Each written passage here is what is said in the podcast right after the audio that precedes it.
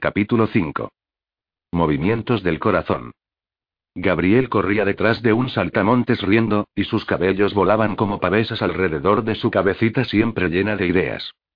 Isabel le sonrió y volvió a atender a su lectura. Y también, no sé si lo sabes, pero Quebec tiene una gaceta propia desde el pasado mes de junio. La publicación es semanal y bilingüe y, en fin, de momento. El señor Audet tiene la amabilidad de prestármela cuando ya la ha leído. Hablando del señor Audet, como predijiste durante tu visita el pasado verano, por fin se decidió y vino a hacerme la gran proposición. No sé, Isai es muy bueno, pero no lo amo. Ya te estoy oyendo decir que tú también te casaste con un hombre al que no querías, y que la vida te sonríe hoy en su compañía. El señor Audet es amable y atento, es verdad. Sus hijos me adoran, y yo a ellos también. Pero estoy bien en mi casa, sola, haciendo mis cosas sin que nadie me diga cómo. ¿Me entiendes? Debo de haberme convertido en una solterona. Todavía no le he contestado, le he dicho que tenía que reflexionar. Me parece que ya lo has reflexionado todo, ¿eh, Mado? Dijo en voz alta Isabelle, riendo y cambiando de cuartilla. La semana pasada, me invitaron a un baile.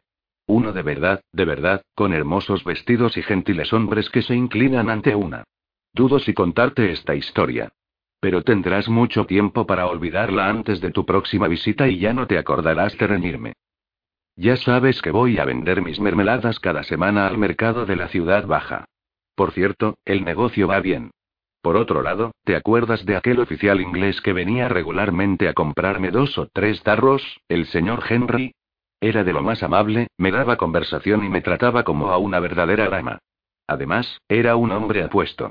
Sobre todo, no digas nada, ya sabes lo que pienso de los soldados ingleses. Me cortejó durante todo el verano, incluso me hacía el besamanos antes de irse, las últimas veces. Un día, me invitó a dar un paseo por la orilla del río. Sus intenciones eran virtuosas y fue muy considerado, te lo aseguro. Me ha invitado al baile que dará el gobernador Murray. Isabelle, yo estaba tan atónita que hasta hizo que me sentara. Acepté sin pensarlo, querida prima. No tengo vestidos adecuados ni joyas lujosas para tratar con la alta sociedad, pero así, de repente, no pude resistirme. No obstante, si el señor Audet se enterara de que he ido a un baile con un oficial inglés mientras él espera una respuesta a su propuesta, estoy segura de que me pondría de patitas en la calle y de que la historia daría la vuelta a la isla como una tormenta de viento. Así que más tarde busqué un pretexto para declinar la invitación. Desde luego, el señor Henry no me creyó. Poco después de rechazarla, un jinete remontó al galope el camino que llega a mi casa. Depositó un cartón enorme sobre la mesa, tras haberme entregado un pliego sellado. Era de parte del señor Henry. La caja contenía un precioso vestido de seda azul mirlo, Isa. El más hermoso que he tenido nunca. Ya ves. Ya sé que estoy loca, pero voy a ir al baile dentro de dos días. No podía esperar más para contártelo. Ahora entenderás mejor por qué tardo en responder al señor Audet. No sé cuáles son las intenciones de este señor Henry, pero me gusta y creo que me ha reconciliado un poco con los casacas rojas. No juzgues mal mi comportamiento poco virtuoso, Isabelle, por favor. Tengo 27 años, ya sabes. Sigo echando de menos a Julian, pero un fantasma no calienta el cuerpo. Aprovecho las ocasiones procurando que sea con prudencia. Deseame buena suerte. Adiós, señor Audet. Antes de terminar, te cuento noticias de tu familia. Tu hermano Luis se recupera de su mala caída. La pierna está restablecida y, de momento, camina con un bastón. Su abnegada Franoy se le presta gran ayuda en la tienda, con Pierre. Me apuesto algo a que dentro de cinco años, nuestro joven aprendiz obtendrá la licencia de maestro panadero y le comprará la panadería a su padre. Anne, que tiene 14 años, empieza un nuevo curso en el internado de las Ursulinas. Estoy segura de que para Luis es un alivio saber que su hija está bien encaminada. Es tan hermosa y el pequeño Luke está en los recoletos. Se le dan bien los números. Todo va estupendamente. Hace dos días, fui a casa de Sor Clotilde a llevar unos crisantemos a la tumba de Guillaume. Ahora hace un año que encontró el reposo eterno. Que Dios lo tenga en su gloria. Se lo merece. Un año, ya. murmuró Isabelle. Un trágico accidente se había llevado a su hermano Guillaume. Se había ahogado en el río Saint Charles. Durante una salida, se había escapado un momento de la vigilancia de las religiosas. Nadie había sido testigo del accidente. algunos habían dado a entender que, sin duda, se había tirado voluntariamente al agua para huir de los tormentos que ya nunca lo abandonaban. No obstante, nadie se había atrevido a decirlo públicamente. No había ninguna prueba. Guillaume había recibido exequias religiosas y ya se había liberado del mal que lo roía desde la guerra y bueno, ya es suficiente. Está amaneciendo y tengo que arreglarme para ir a preparar el desayuno de los niños de Audet. Te volveré a escribir en cuanto pueda. No te olvides de hacer tú también lo mismo, querida prima. Con todo mi afecto, Madeleine Isabelle levantó los ojos y observó a Gabriel mientras este fisgoneaba bajo el cornejo con Marie. Pensaba en Madeleine. Le preocupaba su prima, que ya había rechazado dos propuestas de matrimonio y a la que no entendía bien. Madeleine parecía obstinada en vivir un celibato que cada vez le pesaba más. En fin, y, si ese señor Henry, que ella misma había visto en dos ocasiones durante su estancia en Quebec, podía ser el que le pusiera el anillo en el dedo, Isabel ya estaría encantada, ya fuera oficial inglés o no. Estaba ya impaciente por recibir noticias de su prima. Isabel le dobló la carta cuidadosamente y la deslizó en el bolsillo de su falda, y luego se puso a observar a su hijo. Mientras que los otros niños se divertían con juguetes de madera, a Gabriel le gustaba explorar el patio, extasiarse entre los animalitos. Así, más tarde, ella se encontraba babosas ahogadas en vasos de agua sobre la mesa de la cocina, arañas muertas a las que les faltaban las patas y mariposas deshilachadas clavadas en la pared con un alfiler. Tenía que admitir que eso animaba su aburrido día a día. La víspera, había tenido que ir a la caza de los cinco grillos que se habían escapado de un tarro, por el salón. Arlequine había participado en el juego y se había comido tres, lo que había hecho llorar a Gabriel. Para consolarlo, Marie le había prometido que lo ayudaría a encontrar los otros. Ahora, ella misma estaba participando en la cacería sujetando bien cerrado el tarro sobre sus rodillas y mirando cómo su hijo atrapaba a esos bichos repugnantes que iban a mantenerlos despiertos toda la noche con su incesante chirrido. En fin, y, ver a Gabriel feliz la hacía feliz. Tengo otro gritó Marie con aire victorioso y las manos bien cerradas. Enséñamelo. Enséñamelo. ¿Es gordo, eh? Quiero uno gordo, Marie. Marie dijo la criada sonriendo, antes de enseñarle rápidamente el insecto al niño. ¿Qué, este te gusta? Oh, sí. exclamó. Es gordo. Dáselo a mamá, va a ponerlo en el tarro. Isabel ya levantó la tapa haciendo una mueca, y el bicho negro y brillante fue a parar con los demás bajo la mata de hierba que tenía que alimentarlos. Después, levantó el recipiente con el brazo tendido. Creo que ya has recogido bastantes, Gaby. Es hora de dormir la siesta, ahora. Yo no quiero ir a dormir, mamá protestó el niño, poniendo mala cara. Venga, sin rechistar. El juego ha terminado. Hay que descansar. Antes quiero comer algo. No quiero ir a Domi enseguida. Dormir, Gaby corrigió Isabelle con impaciencia. El problema de pronunciación de su hijo persistía, y ella se preguntaba si no tendría que llevarlo a clase durante el invierno. Gabriel, que pronto tendría cuatro años, todavía no era capaz de pronunciar correctamente las R's. Pierre también se preocupaba e incluso había buscado a un profesor, el señor Labonté. Mail, mi ángel animó a su hijo, dándole unas palmaditas en la cabeza, corre a lavarte las manos y la cara. Después, cámbiate la chaqueta, está llena de tierra. María te dará una galleta si te das prisa.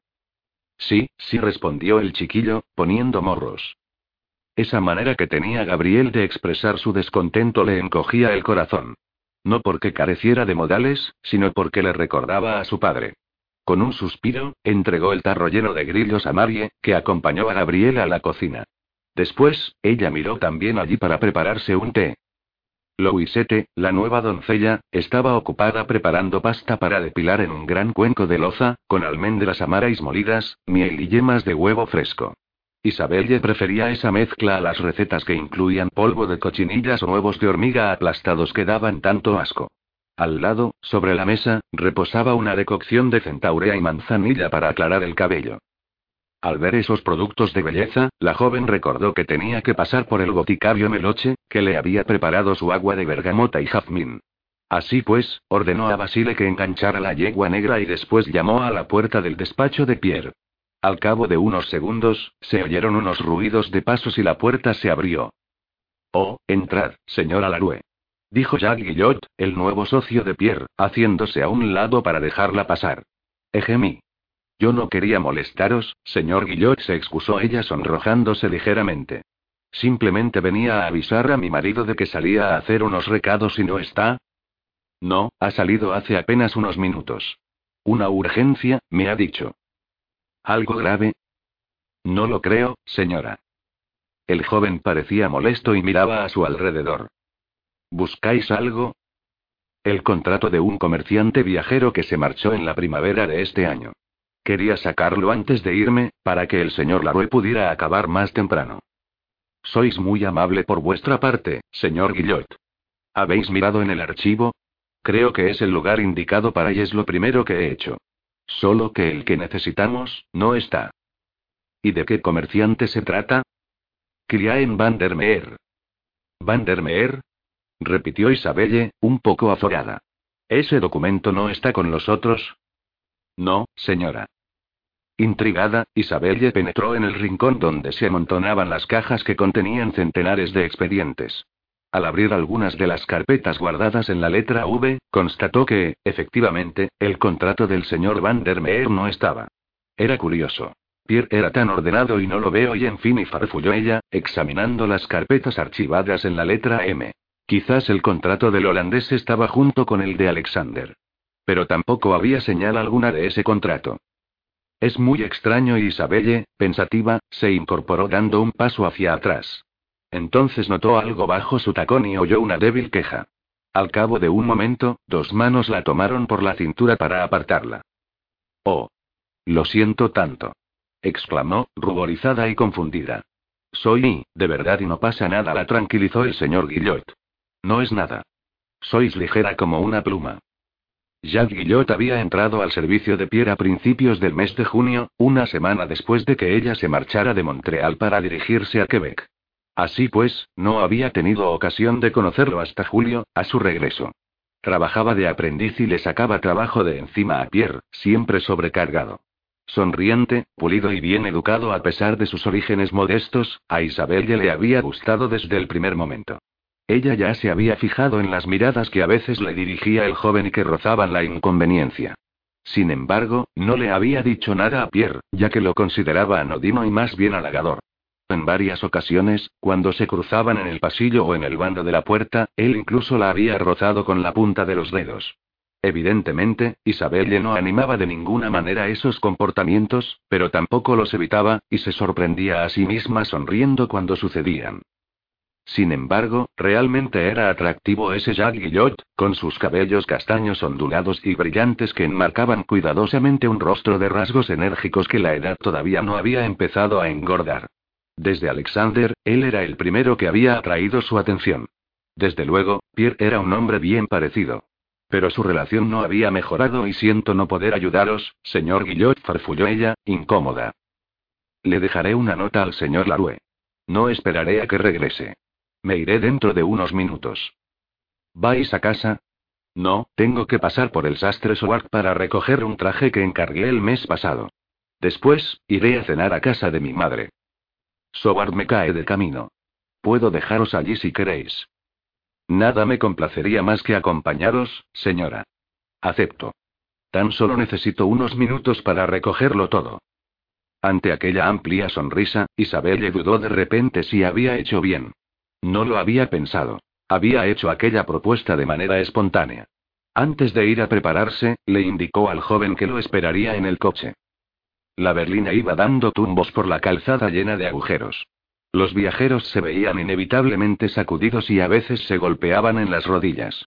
Jacques Guillot, silencioso desde la partida, no dejaba de mirar a Isabelle. Desprendía un suave olor a anís y menta que a la joven le parecía agradable. Aunque ella consideraba el comportamiento de él poco adecuado, no era capaz de manifestárselo. Por la ventana abierta penetraba la tibieza de los últimos días del verano indio.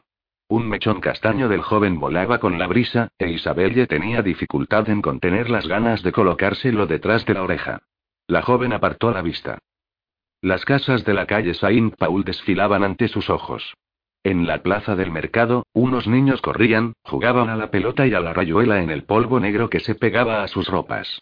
Unas mujeres de rostro prematuramente envejecido ofrecían a los transeúntes a veces un cesto, y otras un sombrero de paja que ellas habían fabricado. Unos vecinos se peleaban. Al parecer, la cabra de uno se había comido las coles del huerto del otro. Aquel asunto había atraído un enjambre de curiosos que bloqueaban la calle y los detuvo un momento. Las comadres debían de estar encantadas. El coche giró por la calle San Francisco, subió la pendiente hasta la calle Santo Sacramento y fue a detenerse frente a una casa de madera recién pintada de blanco. Un letrero se balanceaba chirriando encima de la puerta lacada de rojo. Os lo agradezco, dijo Jacques Guillot. Así pues, ¿es esta noche? ¿Esta noche? ¿Regresaréis a trabajar esta noche? Preguntó Isabelle, asombrada, apretando las rodillas para no rozar al joven. ¿No vais a acompañar a vuestro marido a casa de los Sarracín? inquirió Guillot. ¿Los Sarracín? Ah, sí. Por supuesto. Pero no sabía que vos sí, en fin, y él le sonrió, encantado, y luego le cogió la mano, que ella había intentado disimular entre sus faldas. Después de besar con suavidad la punta de sus dedos, saltó con ligereza para bajar de la berlina. Finalmente, se retiró el sombrero y se inclinó. Es esta noche, señora. Es esta noche, señor Guillot. Azorada, Isabelle observó cómo el hombre penetraba en el taller del sastre. Después, el coche volvió a traquetear. ¿Pero qué le estaba pasando? Ella amaba a Alexander, estaba casada con Pierre y suspiraba por Jack. Aunque su vida sentimental fuera de una tristeza desoladora, se negaba a tener un amante. Sin embargo, cuanto más tiempo pasaba, más sola y frustrada se sentía. Necesitaba a un hombre que la deseara. Piercy tenía una amante. Eso ya lo sabía ella. A veces, él regresaba de una cita de negocios que se terminaba tarde y no se atrevía a mirarla a los ojos. Pero a ella eso la dejaba fría. Lo esencial para Isabel era que no se dejara ver en público con esa mujer. No habría soportado esa humillación. La berlina dio un bandazo que la proyectó contra la puerta. Basile chilló, la gente gritó. Todavía atontada por sus reflexiones, Isabelle se acomodó en el asiento esperando que el coche volviera a ponerse en camino.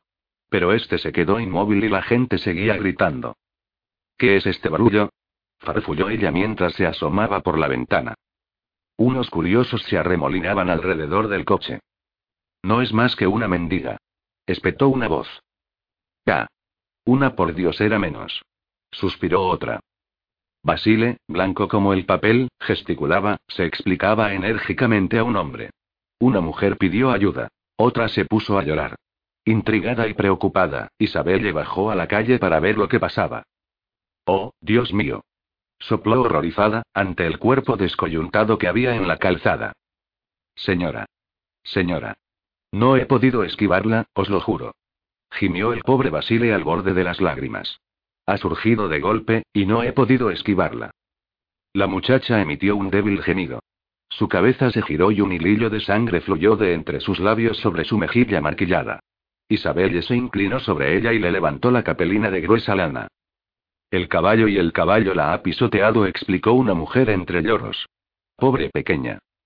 ¿Vos la conocéis, señora? Sí, es la pequeña Charlotte. Charlotte Silvain, señora. Charlotte, ¿y me oyes, Charlotte?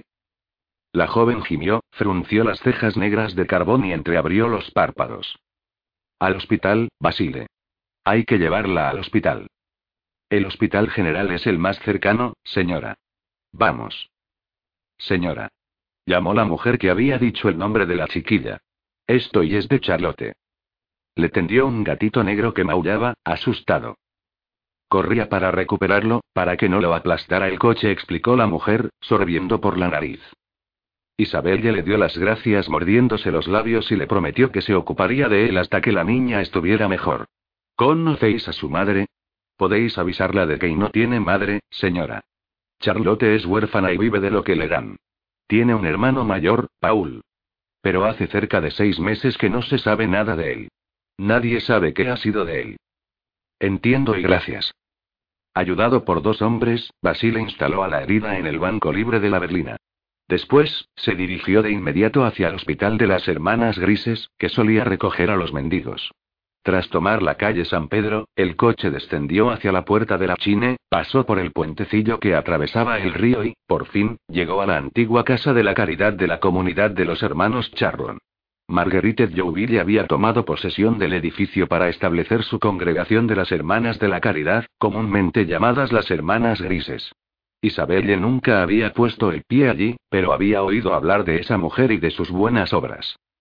Charlotte fue transportada a una sala común, donde se alineaban decenas de camas ocupadas por enfermos. Ha sido un accidente y balbuceó Isabelle, conteniendo sus sollozos. Quería salvar a su gatito. Venid, señora Larue susurró la religiosa que estaba junto a ella. Venid y, ya no podéis hacer nada por ella. Mis hermanas se ocuparán. Isabel echó una última mirada a la chiquilla, de la que se ocupaban dos religiosas, y siguió a la mujer por el sombrío pasillo que daba a la salida. El vestido gris parecía flotar por encima del parqué encerrado. Lo único que indicaba que la religiosa era humana era el crujir de las láminas. Agradezco vuestra bondad, señora, le dijo la hermana, volviéndose hacia ella y tomándole la mano. Las almas caritativas nunca están de sobra aquí. Isabel estrechaba el gatito contra su pecho crispado de tristeza. La mujer suspiró y sacudió su toca de gasa que cubría un griñón de batista blanca. No llevaba velo ni el tocado en forma de alas, tan incómodo para las tareas cotidianas. Un crucifijo de plata decorado con un corazón ardiente y unas flores de lis pendía de su cuello. Me temo que la chiquilla no pasará la noche, señora. Su herida me parece muy grave. El casco del caballo seguramente le ha causado muchos daños internos. ¿No iba a sobrevivir? No hay que esperar mucho, señora. Lo siento. Pero Dios se ocupará de su alma si decide llamarla junto a él. Si sale de esta, ¿podríais hacérmelo saber? Si no, sí, yo me haría cargo de los gastos de las exequias. Esbozando una leve sonrisa, la religiosa asintió con la cabeza y abandonó la estancia. El gatito maullaba y arañaba a Isabelle, buscando refugio en la tibieza de su cuello. La joven se acomodó en la berlina y dejó que el animal se acurrucara en su chal de lana. Te has quedado huérfano, Minino murmuró, con los ojos húmedos, mientras acariciaba el vellón de ébano. Charlotte, ¿y te gustaría venir a vivir con nosotros? Te llevarás bien con Arlequine. Como a modo de respuesta, el animalito se puso a lamerle los dedos. Aquel terrible accidente había conmocionado a Isabelle. Al salir del hospital, conminó a Basile, tan descompuesto como ella, a regresar inmediatamente a la calle San Gabriel. Su agua de bergamota y jazmín, que no podría borrar los olores de la sala de enfermos, podía esperar. A su regreso, la casa estaba en silencio.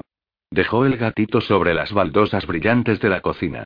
El rico olor a sopa que llenaba la estancia la transportó a su infancia, como le ocurría con frecuencia. Y es que ella había pasado mucho tiempo mirando cómo Sidonie preparaba sabrosos platos, hacía hermosos pasteles. A su hermano pequeño, Tipaul, le gustaba unirse a ellas. Incluso birlaba algunas migas cuando la criada se giraba de espaldas. Pero los dos niños no eran tontos. Sabían que su mami Edonie siempre se olvidaba de vaciar totalmente un cuenco de caramelo o de glaseado de miel, expresamente. Tipaul escribía de vez en cuando a Isabelle. Le explicaba su vida en París, ciudad que había aprendido a amar. La joven sonrió al pensar que, si se lo encontrara cruzando una calle, probablemente no lo reconocería. Con 18 años, Tipaul era ya un hombre. Lo echaba mucho de menos. El gatito maulló, se frotó contra su tobillo. Después, se aventuró a dar algunos pasos por la cocina.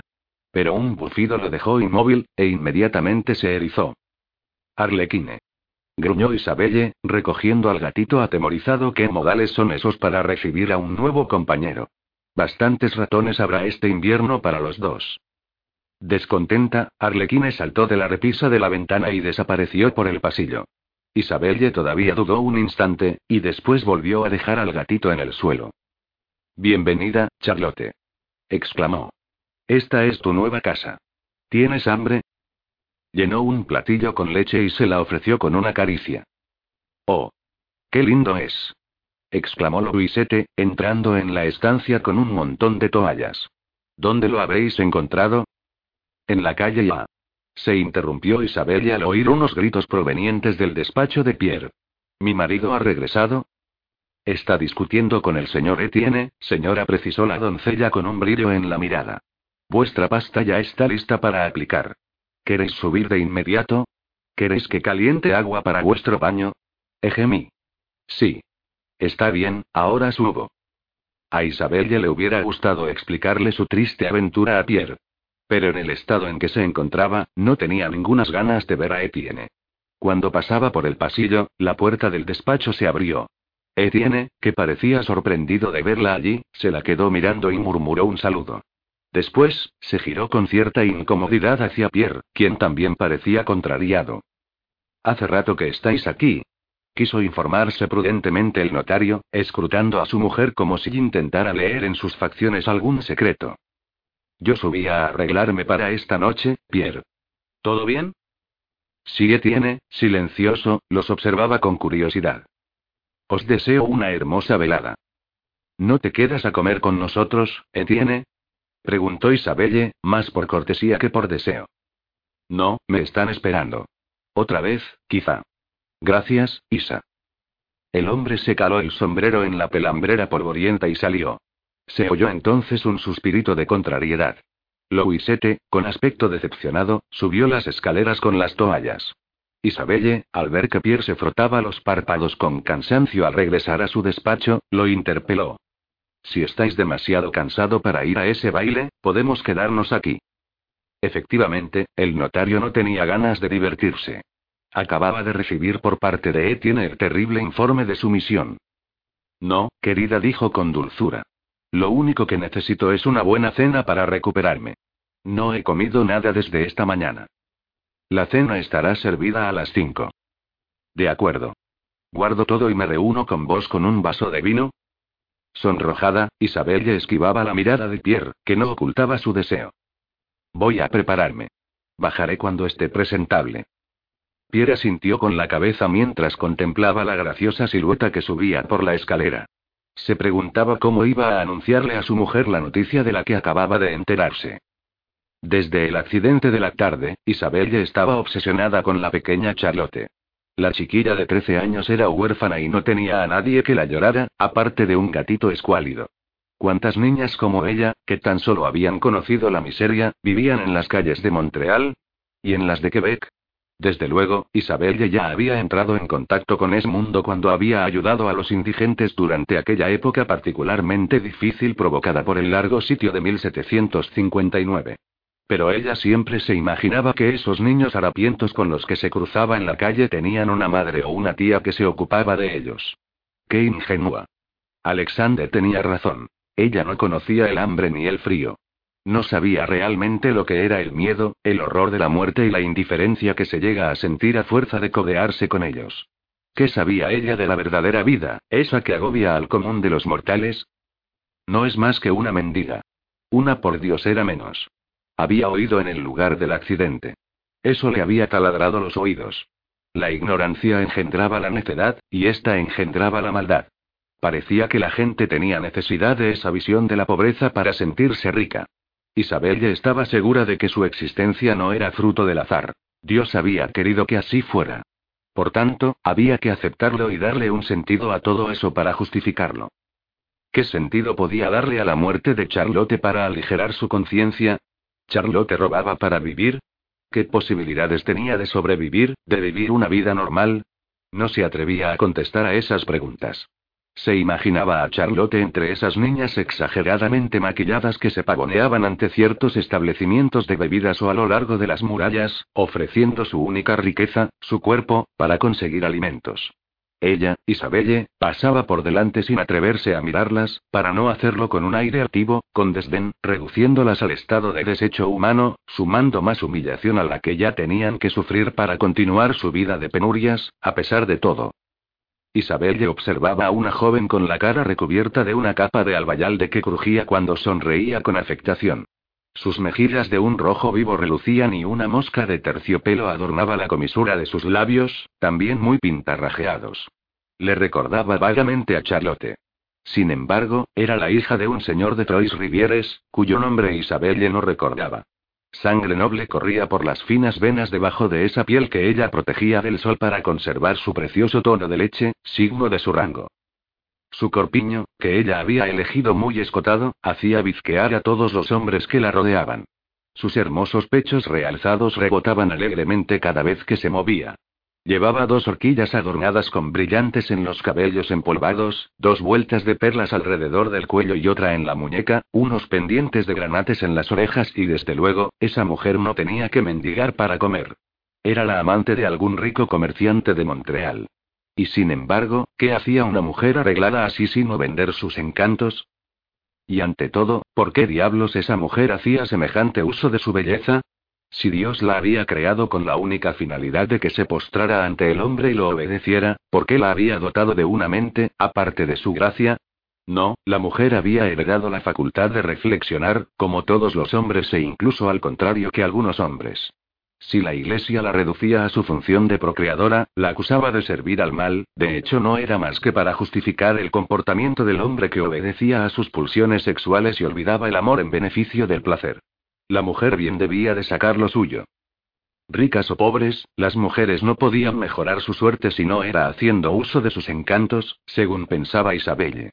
Recordó a la marquesa de Pompadour, amante del bien amado rey Luis, y de la que se decía que se estaba muriendo. Se acordó de la hermosa Angélique Pean, a quien el intendente Bigot colmaba de favores. ¿Qué diferencia había, a fin de cuentas, entre esas mujeres y las pobres chiquillas como Charlotte, Todas hacían uso de su poder de seducción para conseguir de los hombres lo que necesitaban. Lo único que difería eran sus apetencias. Pensó en Pierre, a quien le negaba sus derechos conyugales desde hacía ya siete meses. Un simple niño, una leve sonrisa bastarían y puedes conseguir lo que quieras de cualquier hombre, si lo deseas. ¿Lo entiendes? Un parpadeo, una sonrisa, y se postraría ante ti, Isabelle. ¿Qué armas tan eficaces tenéis vosotras las mujeres para conquistar y dominar el corazón de los hombres? En ese encuentro, las palabras de Alexander adquirían pleno sentido en su mente. Isabelle giró la cabeza y volvió a meterse en la discusión que mantenían Cecile Saracín y algunos conocidos. Encajonada en el tresillo tapizado con brocado azul malva con rayas verdes entre Franois Serroubay y la joven Perrine Charles Cherrier, hija del notario Cherrier de Saint-Denis, ella permanecía callada. Cecile Saracín expresaba su descontento respecto a los servicios de su costurera, que cada vez le pedía más para confeccionar un vestido. Sin embargo, tenía que reconocer que la muy astuta tenía buen gusto para las telas y sabía cortar sus vestidos para que realzaran bien su silueta y qué horror. Exclamó de repente la voz aguda y molesta de Perrine Charles. ¿Habéis visto a Muriel Johnson? Desde luego, estas inglesas no tienen el menor gusto en cuanto a la moda.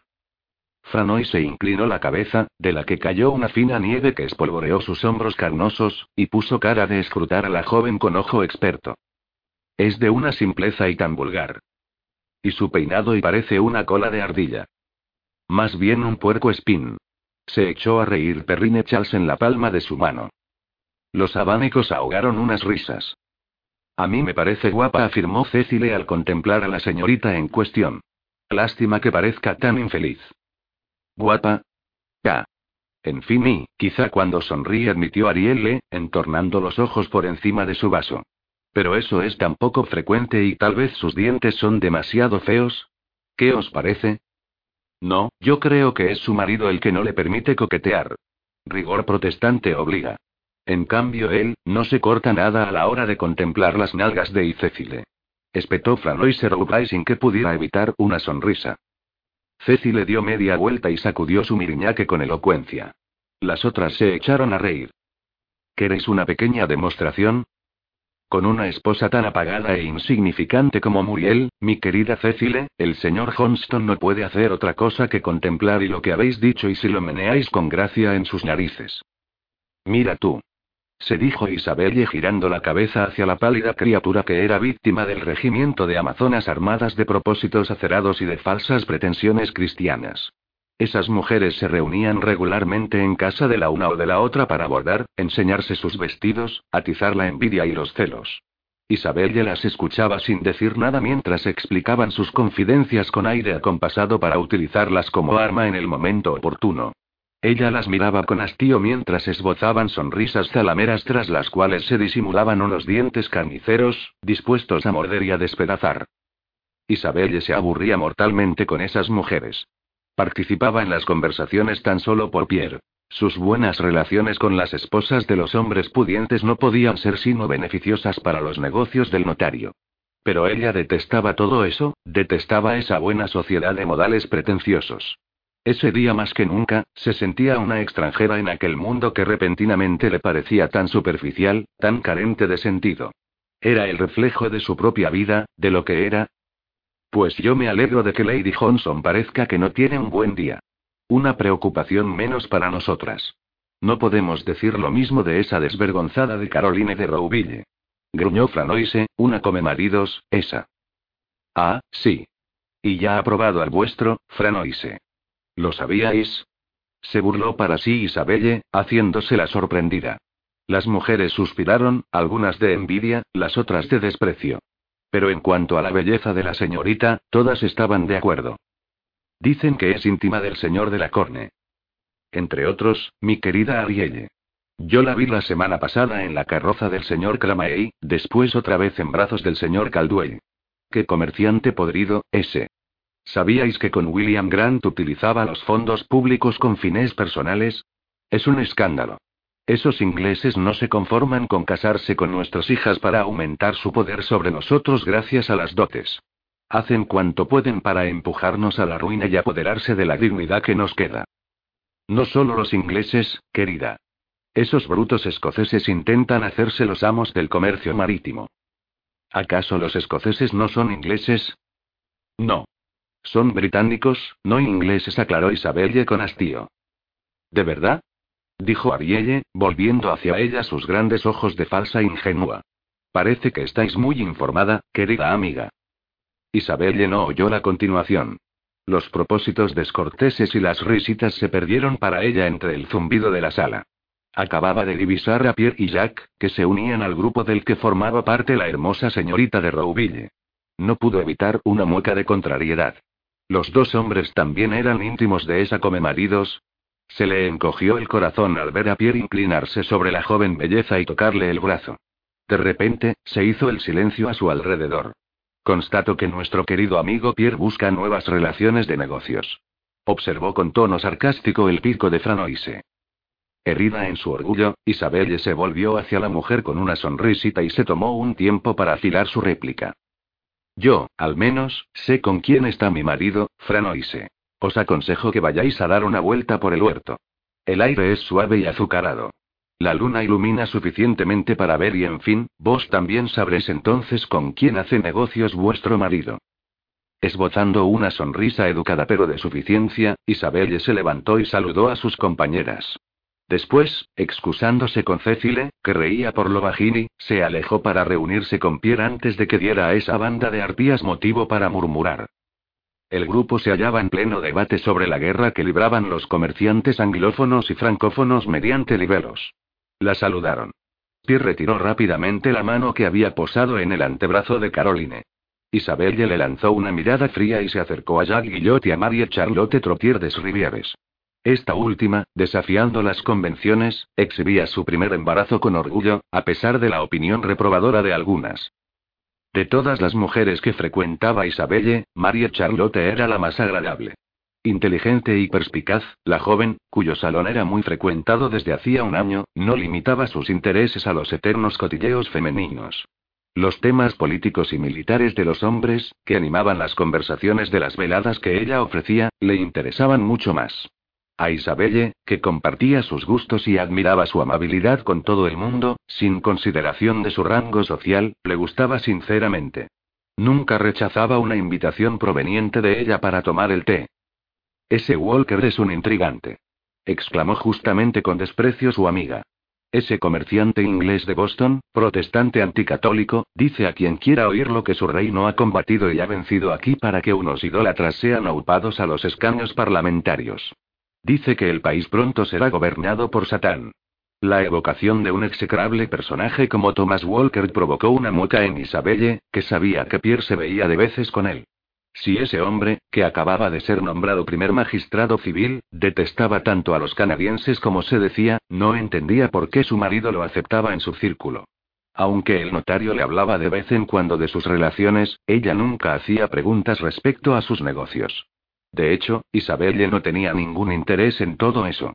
De todos modos, en cuanto a Walker, le parecía que se imponía dar algunas explicaciones. Murray lo pondrá en su sitio.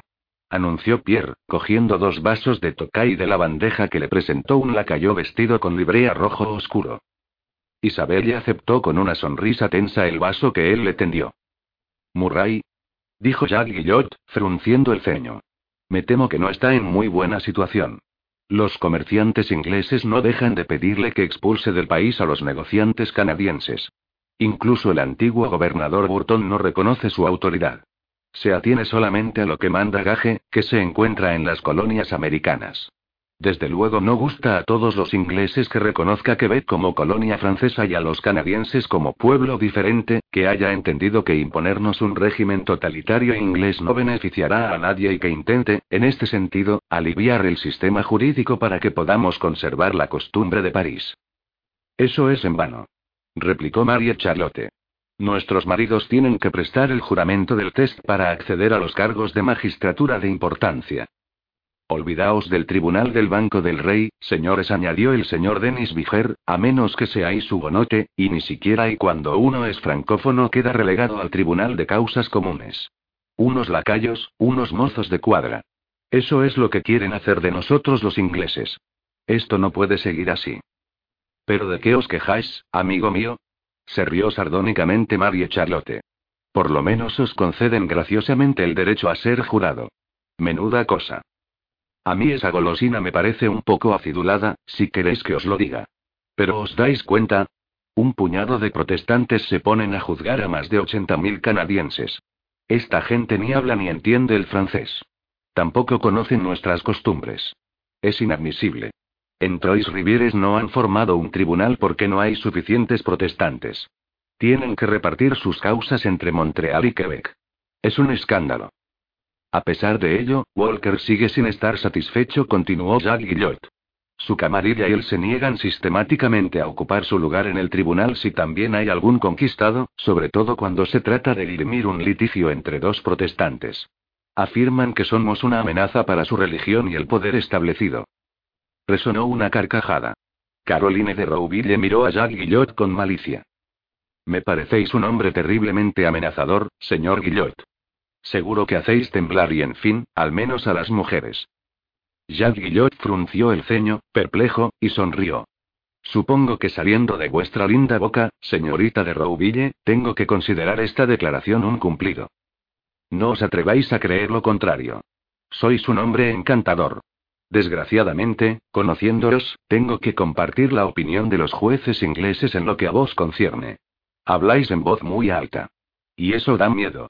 Las serpientes silenciosas son el más temible de los enemigos. Esa vez, la burla ofendió al hombre.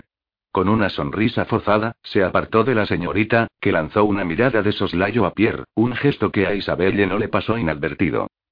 Walker quiere destituir a Murray de sus funciones. Está claro que desea vengarse de los problemas que ha conocido con el sistema jurídico militar. Así pues, está recogiendo peticiones con la intención de presentarlas al rey. Las relaciones entre los civiles ingleses y los militares son enconadas. El menor conflicto toma unas proporciones inquietantes. Esto está que arde, amigos. Sería realmente una lástima que nos quitaran al general Murray. Es el único que tolera, por no decir protege, nuestra religión y nuestra lengua, dijo Caroline, suspirando. ¿Durante cuánto tiempo? Está atado de pies y manos, y además intentan colgarle una piedra para que se hunda más rápidamente. Os aseguro que tenemos que enfrentarnos a esos déspotas, resistir a esos comerciantes ingleses que quieren aniquilarnos. Empujan al gobierno inglés a hacer desaparecer nuestras comunidades religiosas. Irónicamente, en Francia, el ateísmo va ganando terreno. Se habla de expulsar a los jesuitas, observó Viger. ¿Qué nos quedará si llega a producirse? Jacques Guillot sintió. Es verdad. Y esos filósofos que intentan hacer tambalear el absolutismo monárquico preconizando los mismos derechos y libertades para el pueblo y los nobles no nos ayudan en nada. También están los sulpicianos y los ingleses, después de prohibirles cualquier tipo de correspondencia con la casa madre situada allí, porque temían que espiaran por cuenta de Francia, ahora impiden que vengan nuevos sacerdotes. Además, han confiscado todos sus bienes. La congregación acabará por desaparecer de aquí. Con el colegio cerrado, ¿quién enseñará a nuestros hijos? Serán ignorantes, y los únicos que ejercerán profesiones liberales serán los conquistadores. Podríamos abrir escuelas modernas, replicó Pierre. No es absolutamente necesario que sean las comunidades religiosas las que se encarguen de la educación de nuestros hijos. A mí me parece bien que la Iglesia se ocupe de nuestra moral cristiana, pero no veo que puede aportarnos, en los negocios, eso de poner la otra mejilla para que nos peguen, y lo de bañarse con la camisa puesta y Caroline lo interrumpió con una risa gutural y le lanzó una mirada. Al parecer, conocía muy bien todo lo referente a los rituales de la ablución. ¿Tenéis perejil entre los dientes, señorita de Rouville? dijo como de pasada Isabelle. La joven dejó inmediatamente de reír y se tapó la boca con la mano. Unos testigos sonrieron, mientras Pierre carraspeaba. Las Ursulinas siguen dedicándose a la educación de las muchachas. Y además, ¿acaso no somos libres para practicar la religión a nuestra manera? ¿Para que los ingleses tengan más motivos para impedirnos votar? exclamó Jacques Guillot. Los católicos no tienen derecho a votar. Eso sí que es liberal, desde luego. Señor, abrid bien los ojos antes de que sea demasiado tarde. Walker os manipula, os controla. Pierre Laroux posó una mirada intensa sobre su socio. Parecía que estaba a punto de devolverle la pelota, pero esperó unos segundos antes de responder. Un gobierno del pueblo, para el pueblo y eso es lo que nos ofrecen los ingleses. ¿Pero a qué pueblo os referís? ¿A los canadienses o a los ingleses? A partir de ahora formamos un único pueblo. No lo entendéis. No se trata de anglicanizarse, Jack. Tenemos la oportunidad de instaurar un gobierno, un verdadero y a expensas de nosotros. Cortó Isabelle, que ya no podía aguantarse. Para participar en el gobierno, tendremos que volvernos como ellos. Y es seguro que quieren que nos volvamos como ellos. ¿Esperáis a que vuestros nietos os saluden diciendo ello, grandpa?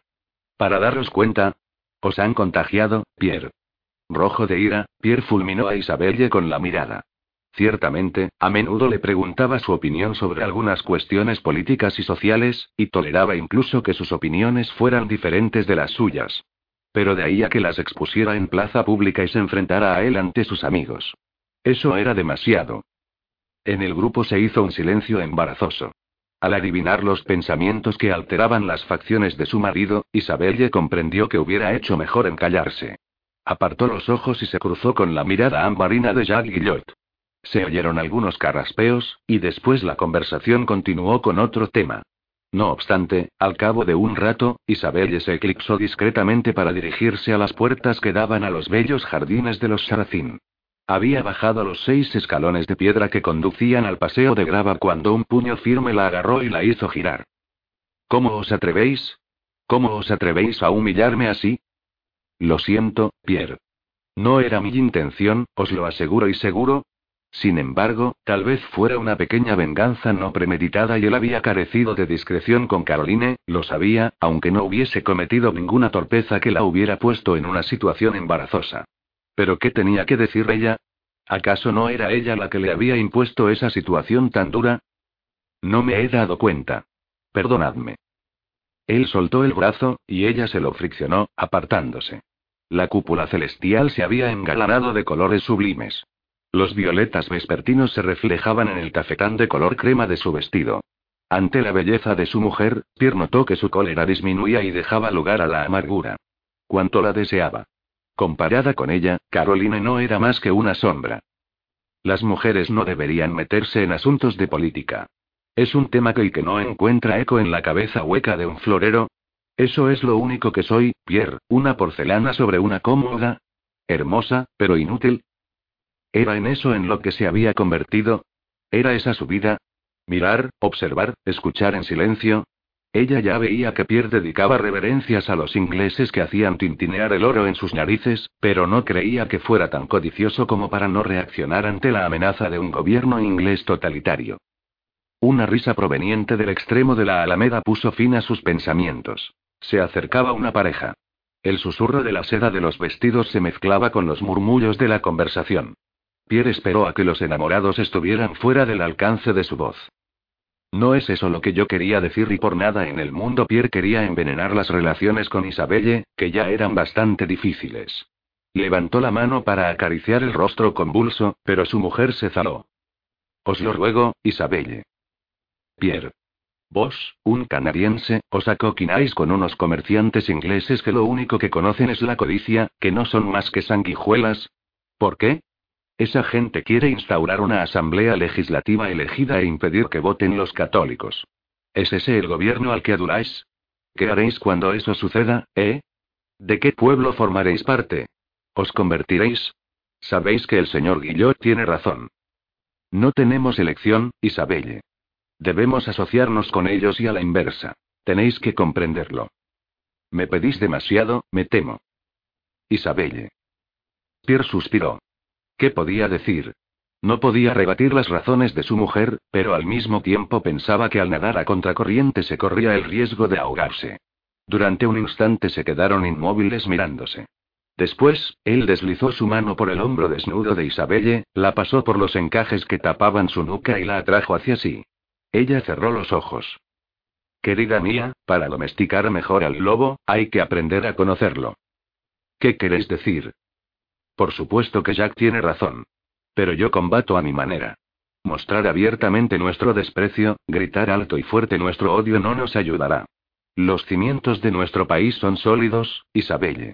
Hay que hacérselo notar. Tienen que entender que no pueden arrasarlos así como así. Debemos conseguir que los utilicen para erigir una nueva nación, que construyan encima. Para ello, tenemos que meter el pie en la argamasa mientras todavía está fresca. Nunca podrán dirigir este país sin nosotros. Oh. exclamó Isabelle, confusa y conmovida. Pierre, perdonad mi falta de juicio. Así pues, hacéis alianzas, trabáis amistades con la finalidad de introduciros en los pasillos del poder, desde luego, no razonáis como un florero, ni mucho menos, querida mía. Pierre susurraba ahora con voz aterciopelada en el oído de la joven. Aunque su mente estuviera algo confundida por el alcohol, Isabelle no aflojó la guardia y se puso tensa. Isabelle, ángel mío, cariño y Pierre le suplicaba, estrechándola contra sí y buscando su boca. Ella lo rechazó con firmeza. Él no insistió, al recordar lo que tendría que anunciarle en cuanto regresaran a casa. Entonces, lo necesitaría. Sus miradas se cruzaron, y lo que leyó en la de Isabelle le dio confianza. En ella ardía un fuego. Pronto él sabría cómo liberarla de él. Sin decir más palabras, le ofreció su brazo para acompañarla, pero ella declinó la invitación con el pretexto de que deseaba quedarse a admirar el cielo. Vais a coger frío. Tan solo unos minutos. Un ligero movimiento bajo un cenador lleno de vides rojizas atrajo la atención de Pierre. Un aderezo de diamantes relumbró. Se había olvidado de Carolina y le sorprendió que los estuviera espiando. No obstante, decidió ir a reunirse con ella. ¿Unos minutos? Bueno, y, tengo que ir en busca de alguien por un asunto urgente. No debería de durar mucho. Esperadme en el interior. Iba a besarla en la mejilla, pero cambió de opinión, avergonzado. El besamanos, más formal, era preferible. Se inclinó y dio media vuelta. Isabelle lo observó mientras se marchaba y dirigió su mirada al cielo antes de mirar cómo entraba. Había faltado poco para que hubiera permitido a Pierre que dejara errar su boca por su cuello, que su mano rebuscara por entre los nudos de seda de su corpiño. Había tenido ganas de dejar que la acariciara, la besara y después de dar algunos pasos, pasada la emoción, la joven se dio cuenta de que efectivamente hacía fresco y se frotó con vigor los brazos. Sin embargo, no tenía ganas de regresar dentro. Ella se asfixiaba en esos bailes en los que la atmósfera estaba saturada de perfumes corporales. Además, sabía que después de su golpe de efecto, las malas lenguas debían de estar desatadas. La noche estaba cargada de humedad. Un estanque espejeaba en el centro de los jardines, en el cruce de las avenidas que irónicamente formaban la bandera de la Unión Británica. Mientras se dirigía lentamente hacia él, Isabelle pensó en lo que le había confiado Pierre. Así pues, él no renegaba de sus orígenes, ni mucho menos. Sintió una bocanada de orgullo. Su marido hacía uso de una hipocresía malvada para conseguir sus fines. Era un rasgo de carácter que ella no le conocía. Las serpientes silenciosas son el más temible de los enemigos, había afirmado Caroline de Rouville. La joven hizo una mueca. Parecía que esa hermosa dama sabía mucho más de Pierre que ella misma, su propia esposa. Se inclinó sobre el estanque y admiró su reflejo turbio aureolado por un cielo índigo. La media luna le sonreía entre dos nenúfares. Señora, ¿me concederíais algunos minutos de vuestra agradable compañía? Isabelle se sobresaltó, dio media vuelta sobre sus escarpines y se encontró de cara con Jacques Guillot, que le sonreía. Al percibir su aspecto asombrado, él prosiguió. A menos que os moleste. No, señor Guillot.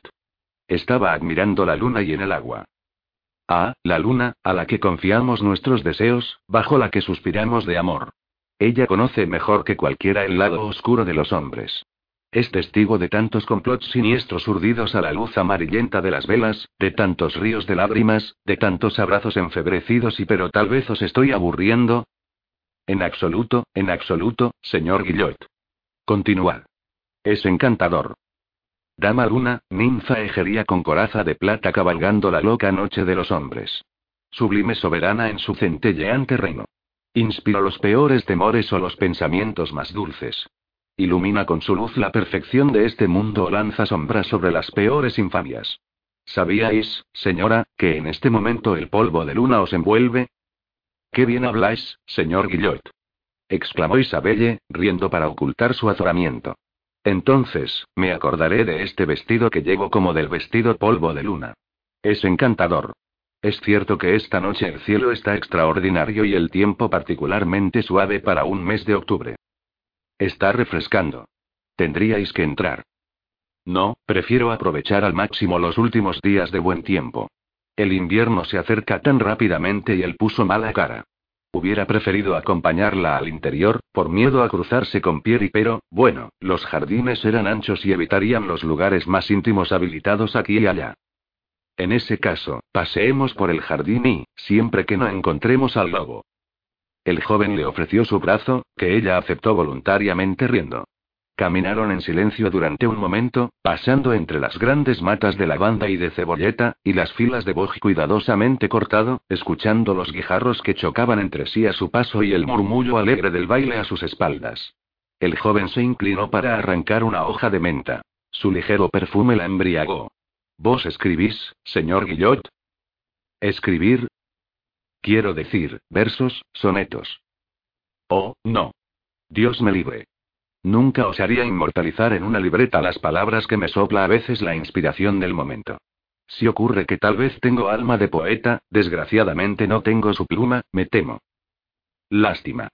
Yo que siempre he creído que el poeta vierte su alma en la pluma y aminorando el paso, Jacques Guillot sonrió a Isabelle, observándola, divertido. Solo si una musa libera esa alma de las convenciones de una sociedad beata y cautelosa que le impiden cualquier desahogo público. ¿Una musa? Por supuesto. Todo poeta necesita una musa, ¿no lo sabíais? Es ella la que da color a la tinta y perfuma las palabras. Sí, en fin, ¿y vos todavía no habéis encontrado a la vuestra, señor Guillot? El joven permaneció en silencio durante un momento. Sí, la he encontrado, murmuró, pero espero a que ella venga a mí. La mano de Isabelle resbaló, pero Jacques Guillot la sujetó justo en el momento en que iba a separarse del brazo. Estáis tiritando, señora. ¿Estáis segura de que queréis seguir con este paseo?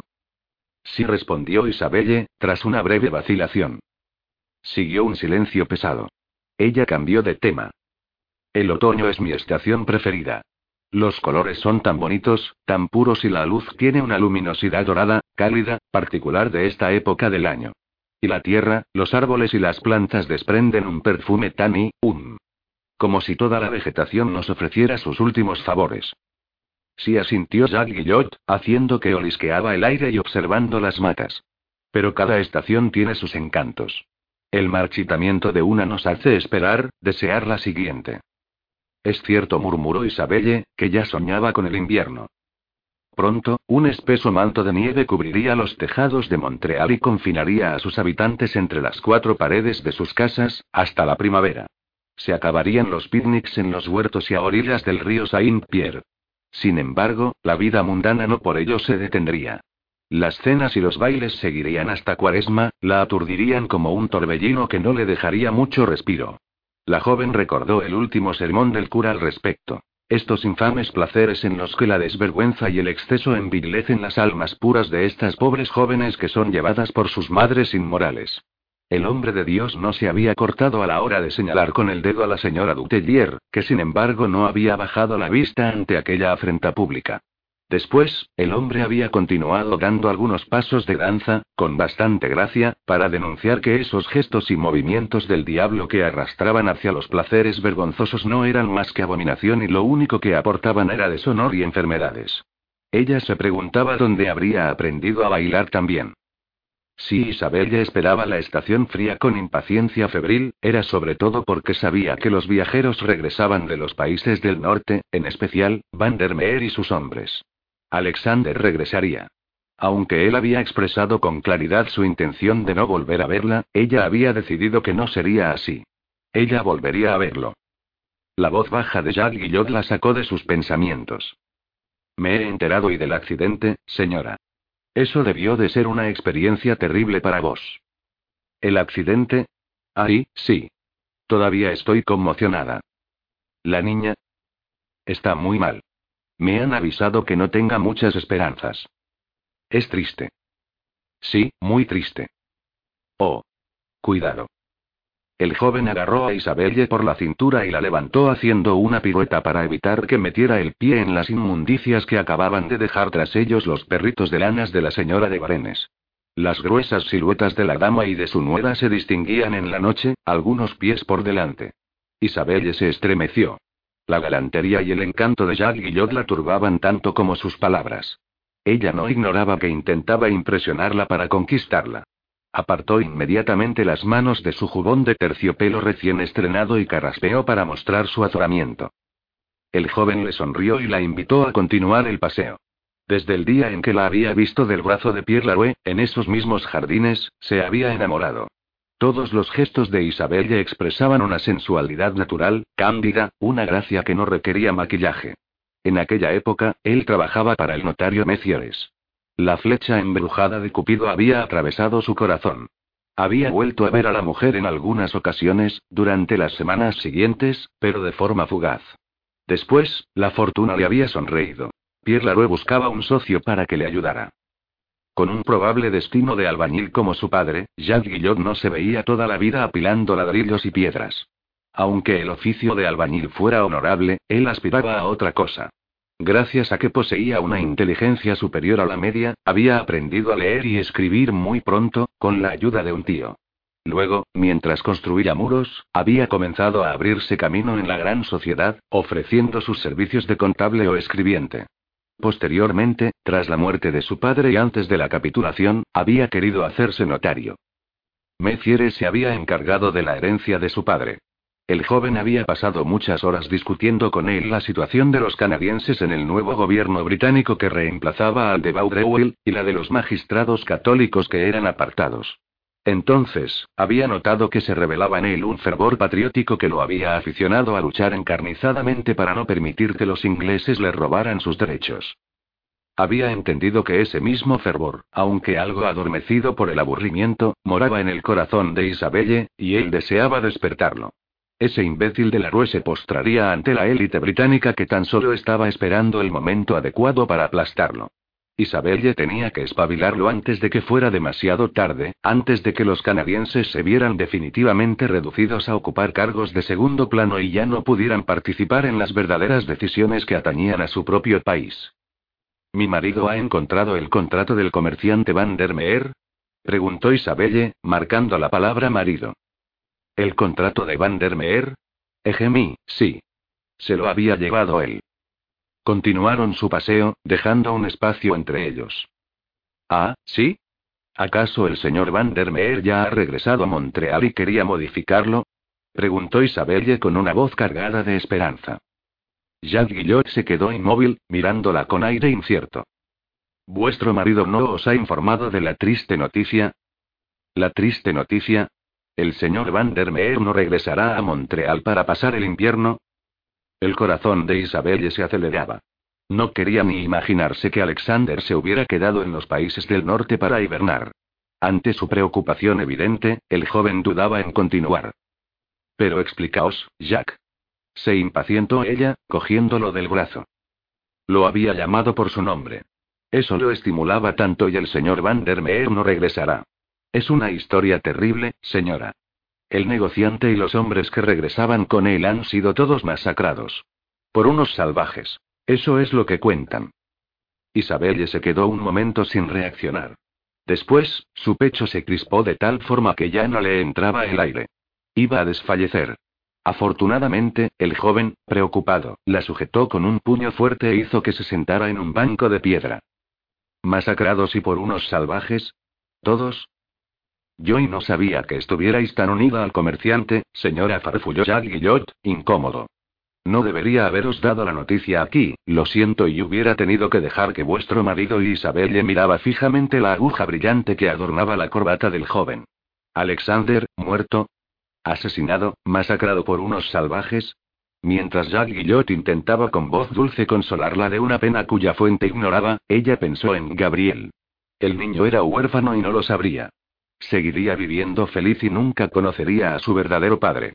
Alexander y nunca volvería a verlo y señora, señora, ¿puedo ir y un vaso de alcohol? ¿Queréis que os acompañe y a casa? ¿Y buscar y marido?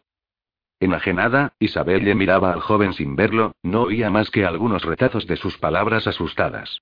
Notó que sus dedos le soltaban los hombros y tuvo la sensación de que si la dejaba completamente, se echaría de volar en la noche y se perdería para siempre. No. La joven se agarró al cuello de su chaqueta. Desorientado, lo único que se le ocurrió hacer fue cogerla entre sus brazos y acunarla. Él no entendía nada de la reacción de Isabelle. Se negaba a creer que pudiera albergar sentimientos amorosos hacia el viejo. Algo se le escapaba. A pesar de ello, su pena lo enternecía. Cualquiera que fuera su estado de ánimo, Isabelle lo hechizaba. Estrechó el cuerpo tan deseable de la mujer. Los sollozos iban disminuyendo. Ella permanecía acurrucada contra él como una gatita perdida. Jack tenía ganas de acariciarla, pero no se atrevió. La situación ya era bastante comprometedora. ¿Tenéis frío, señora? Venid. ¿Cuántos eran? ¿Conocéis los nombres de los hombres que formaban parte de la expedición? Preguntó sorbiendo por la nariz, con la ferviente esperanza de que Alexander no hubiera finalmente regresado a Montreal. No, es vuestro marido el que conoce los detalles del asunto. Vuestro hermano, si no me equivoco, llegó al lugar poco después del ataque. No había ningún superviviente. El señor Larue tiene que ocuparse de los testamentos. Isabelle recordó la mirada incómoda de Etienne y los ojos huidizos de Pierre. Pierre sabía que Alexander era el padre de Gabriel, y no la había informado de la trágica noticia. ¿Era por su bien, o para dejarla en la ignorancia? En cualquier caso, en cuanto regresaran a casa ella lo interrogaría hasta que le dijera toda la verdad. No lo podía creer. Alexander, muerto. Intentaba recordar los momentos vividos con el escocés en Quebec. Pero solo se acordaba de algunas imágenes, algunas sensaciones y emociones. ¿Qué le quedaba, pues, de aquellos meses mágicos y maravillosos? Gabriel, ¿y qué más? Intentó encontrar entre sus recuerdos las facciones de Alexander. Pero su recuerdo más vivaz continuaba siendo el de su último encuentro, en el que el rostro del hombre estaba deformado por el odio y la amargura. ¿Cómo podía haber olvidado momentos tan maravillosos y recordar tan solo fragmentos que el tiempo borraría poco a poco?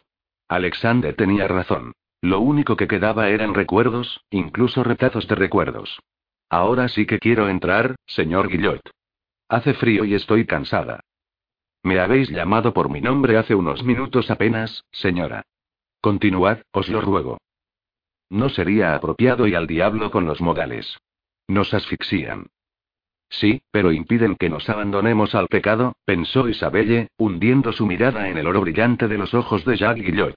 Ahora bien, ese hombre era muy guapo y seductor, una tentación demasiado grande. Y si el pecado no mataba, se pagaba muy caro. Ella ya lo sabía muy bien.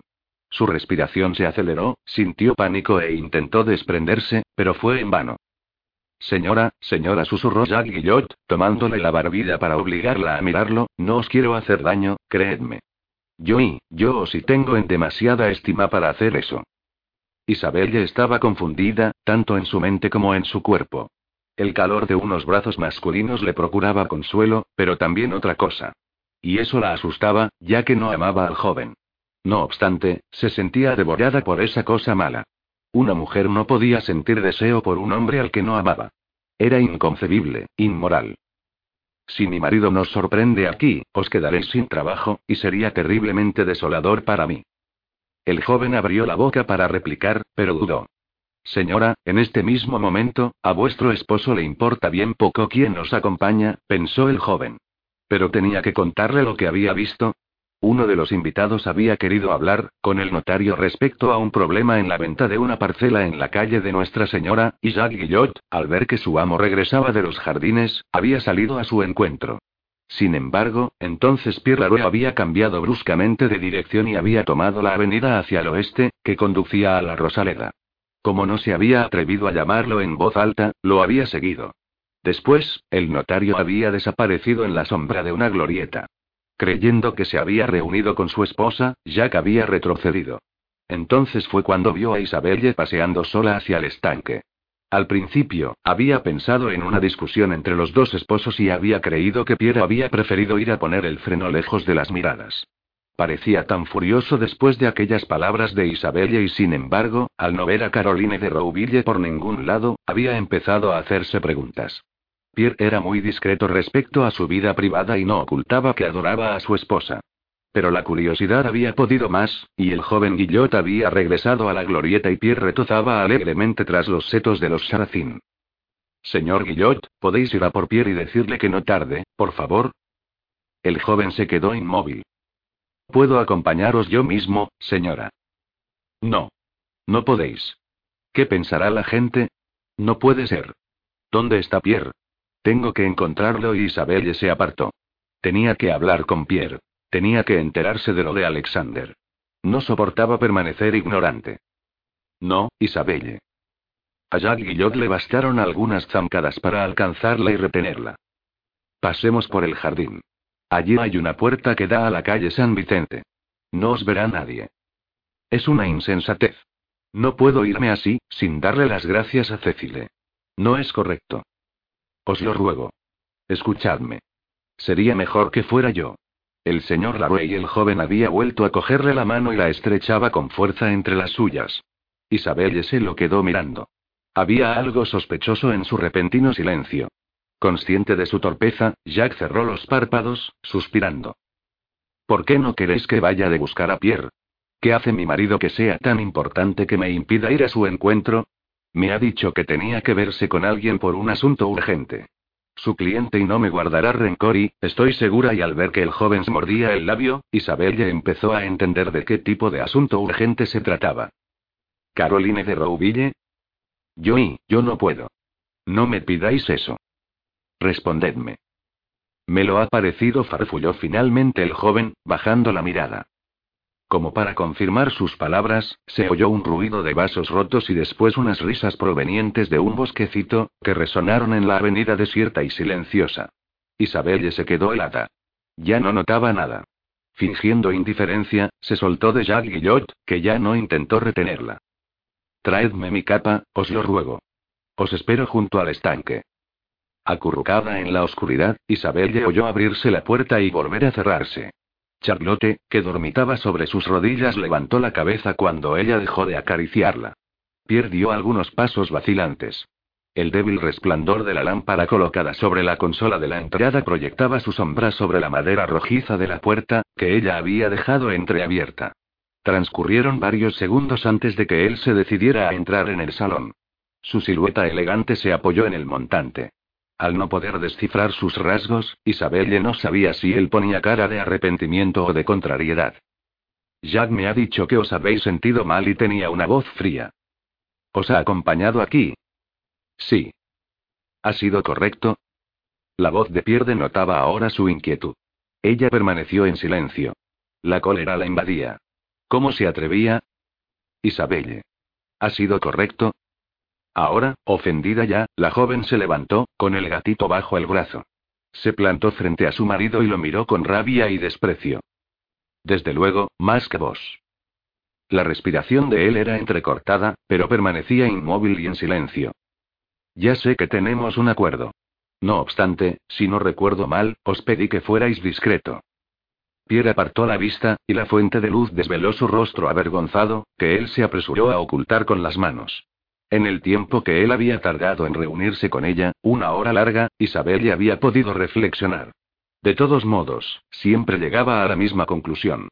Podía pedirle la separación de cuerpo, impedirle ver a Gabriel, como ya lo había amenazado. Pero sabía que quien más sufriría con esa situación sería su hijo. Ahora bien, eso era lo último que él deseaba. Pierre y ella ya dormían en habitaciones separadas, y ella no veía la utilidad en hacer sufrir todavía más a su marido. No podía ignorar que ella era, en parte, responsable de lo que sucedía. No os pediré que me perdonéis por algo que ni siquiera yo soy capaz de perdonarme, Isabelle. Yo os amo. A pesar de vuestra frialdad, del castigo que me infligís, yo os amo y siempre os amaré. Dicho esto, no podéis pedirme que satisfaga mi deseo de vos como un frailucho en su celda. Mi única falta ha sido mi poca discreción. Sin embargo, solo Jack y vos sabéis y Isabelle puso en el suelo el gatito, que pataleaba en sus brazos. La joven permanecía en silencio. Al girarse hacia Pierre, vio la puerta del estudio alumbrada del otro lado del pasillo. Hoy el señor Guillot buscaba el contrato del comerciante Van der Meer dejó caer a bocajarro Isabelle. El notario asintió con la cabeza. Sí, lo sé. Me ha dicho que lo habíais ayudado a buscarlo.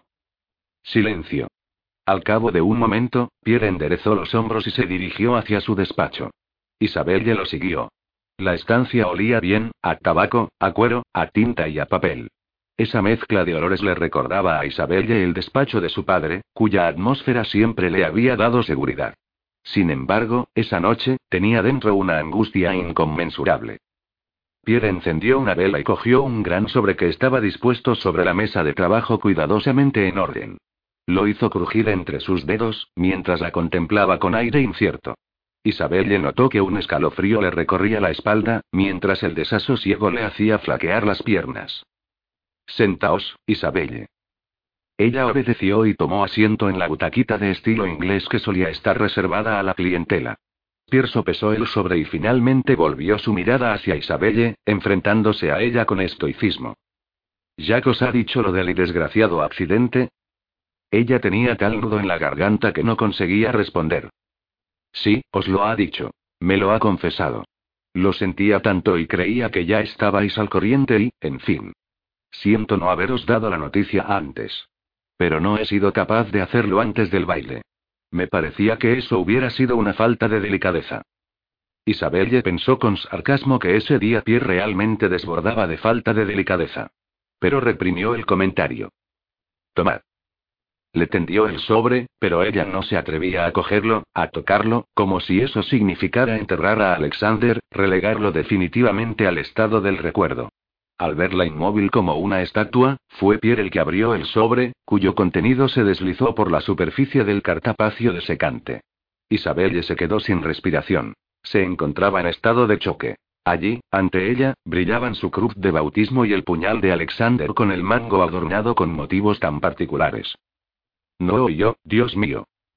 Sus dedos temblaban tanto que le costó mucho coger la cruz, todavía atada al cordón de cuero. Sus dedos se cerraron sobre el objeto y lo llevaron hasta su corazón. Pierre bajó los ojos invadido por un indecible sentimiento de tristeza. Comprendía que el amor de Isabelle por ese escocés sobreviviría a su muerte, hiciera lo que hiciese él. La joven jadeaba, buscando aire, mientras afluían las lágrimas e inundaban su rostro descompuesto. Un quejido largo creció en ella, llenó sus pulmones hasta hacerlos estallar y se escapó de su boca seca. Destrozada, cayó de rodillas al suelo, sacudida por grandes sollozos. Isabel y, venid. Vamos, venid. Pierre la rodeaba con sus brazos para ayudarla a levantarse. El olor a alcohol le provocó una náusea. Sin embargo, tomó un trago. Después, Pierre la sujetó para subir por la escalera hasta su habitación. Dudó en deshacerle los lazos del vestido. Pero Luisette y Mari estaban ya durmiendo. La ayudó a desvestirse con suavidad, rozándola con delicadeza, como si fuera una figurita de porcelana resquebrajada. La vistió con el camisón, la estiró en la cama y la tapó con las sábanas, acariciando su rostro con ternura antes de salir. Ya sola, Isabel ya lloró largo tiempo, con la cruz contra su boca. Después, agotada, cayó en un profundo sueño. Su cabeza iba de un lado a otro. Los salvajes la acosaban, la perseguían. Al ver que un tomahawk se abatía sobre ella, dio un grito y, toda sudada, abrió los ojos. Jadeante de terror, se agarró a las sábanas, y recuperó la respiración mientras escrutaba la penumbra con sus ojos.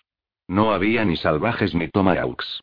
La realidad se impuso. Recordó los acontecimientos, lo que le asestó un golpe terrible, peor que el del tomahawk que se había esfumado. Enloquecida, buscó entre las sábanas la cruz que se le había escurrido de las manos. Al no encontrarla, saltó de la cama, se golpeó con el taburete y gimió. La puerta se abrió de par en par. Pierre, al verla en un estado de extremada agitación, se precipitó hacia ella. No la encuentro, no la encuentro. Al principio, Pierre no entendió sus palabras y creyó que estaba soñando despierta. Después, al ver que tiraba de las sábanas y rebuscaba por todas partes, adivinó el porqué de su enloquecimiento. Esperad, calmaos, ya os la busco yo. Sentaos, así y tened, se había caído entre la cama y la mesita de noche. Con el corazón todavía latiendo hasta salírsele del pecho, Isabelle se apropió de la joya y la besó. ¿Queréis que os la ponga en el cuello? Como una niña, Isabella asintió con la cabeza. Pierre tuvo que abrirle los dedos crispados para recuperar la cruz. El metal se deslizó por la piel ardiendo, se alojó en el canalillo de sus pechos, sobre el corazón. Gracias, dijo ella con sinceridad. Con los ojos todavía clavados en la nuca de su mujer, Pierre pensó que ese Alexander permanecería entre ellos dos como una sombra, y que tenía que aceptarlo. Su silencio, preñado de remordimientos, persistía. Al cabo de un momento, Isabelle se movió para encoger las piernas bajo la barbilla. Parecía más calmada. El movimiento del colchón sacó a Pierre de su ensoñación. Miró con tristeza los hermosos ojos que se elevaban hacia él. Él ahí, ha sufrido. No hacía falta pronunciar el nombre del hombre. Pierre no sabía qué responder. Etienne le había explicado los detalles más horribles del ataque. Él había escuchado en silencio, asqueado por los métodos de su cuñado y por su propia perfidia. Había caído tan bajo y todo esto para qué? ¿Qué había ganado él, exactamente? En todo caso, no el amor de su mujer. Ahora lo único que sentía era desprecio de sí mismo. No lo sé, Isabelle. Probablemente, no. Recibió un golpe mortal en la cabeza. Etienne dice que fue una emboscada y ya sabéis que el viejo comerciante tenía muchos enemigos. Con los ojos brillantes de lágrimas, ella asintió en silencio. ¿Dónde está? ¿Lo enterraron allí mismo? ¿Dónde está? Ni el diablo en persona querría encontrarse, le había afirmado Etienne, con una sonrisa en los labios. Pierre no se había atrevido a hacer preguntas. Ya estaba demasiado horrorizado.